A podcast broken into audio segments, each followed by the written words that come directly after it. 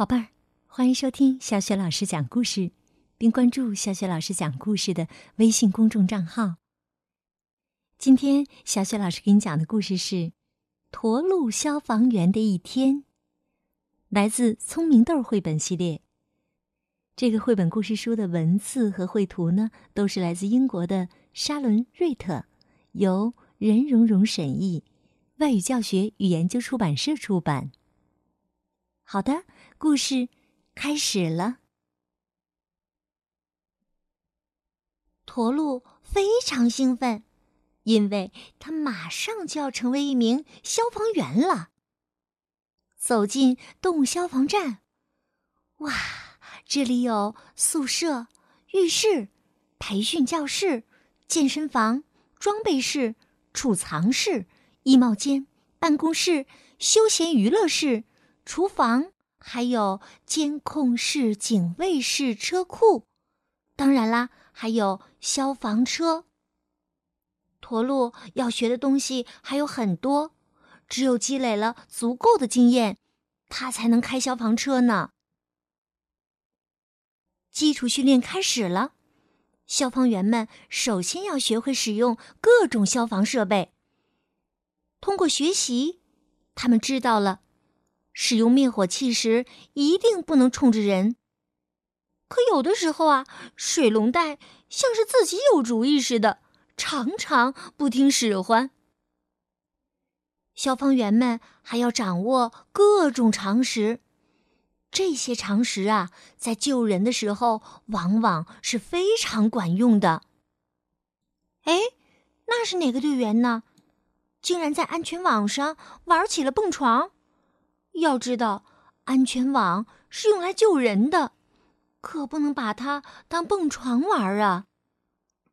另外，教练告诉大家，如果你行动缓慢、反应迟钝，或者浑身是刺儿，比如说像刺猬，呃，或者呃口喷烈火，比如像喷火龙，那你就无法成为一名消防员。辛苦的训练结束后，消防员们加入了警戒队。警戒队分为蓝色警戒队和红色警戒队。蓝色警戒队，他们要值夜班。驼鹿加入了红色警戒队，他们白天上班。队员们个个都非常勇敢。时刻准备着应对任何突发的情况。他们一共有二十四只靴子呢。猫头鹰在消防监控室工作，它一收到求救信号，就会马上通知消防员：“紧急情况，大家赶快行动！”消防员们必须在第一时间冲出去救人。顺着杆子往下滑，要比走楼梯快多了。尤其呀，是当你昏昏欲睡的时候。驼鹿学着在最短的时间内完成准备工作。要知道，消防员必须在最短的时间之内穿戴好各种个人防护设备。除了要穿好衣服、裤子，还有靴子、手套、头盔、护目镜、防毒面具，还要背上氧气瓶。个人装备加一块儿可真重啊！尽管这样，只用了两分钟，消防员们就做好准备出发了。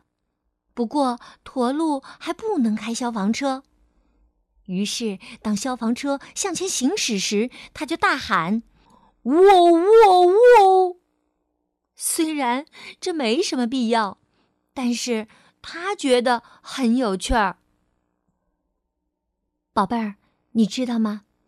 消防员的工作并不仅仅是救火。瞧，一只鹰猴被困在高高的长颈鹿的头顶，怎么也不敢下来。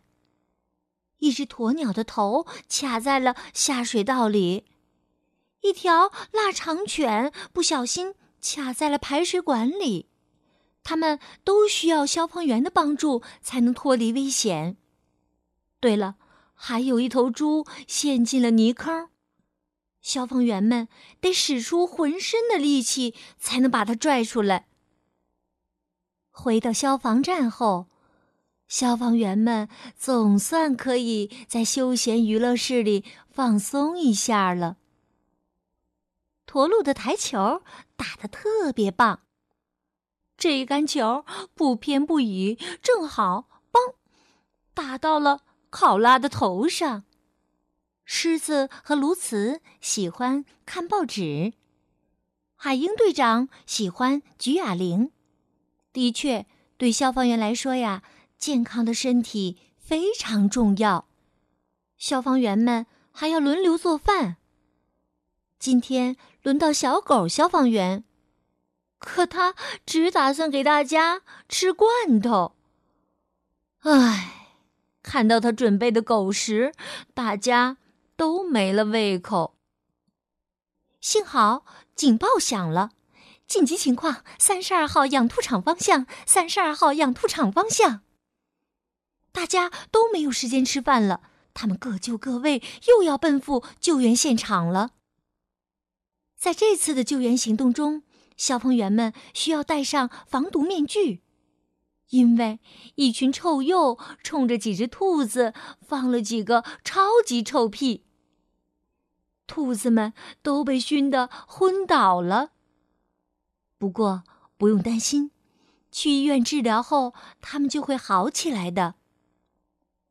考拉消防员也被熏晕了，因为他没有及时戴上防毒面具。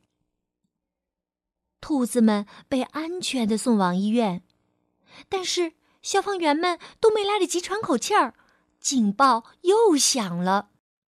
这次啊，是一场真正的火灾。消防队队长海英迅速的评估火情。这一天是乌龟爷爷二百四十九岁的生日，生日蛋糕上插满了蜡烛。就是这些蜡烛点着了周围的装饰品，引起了火灾。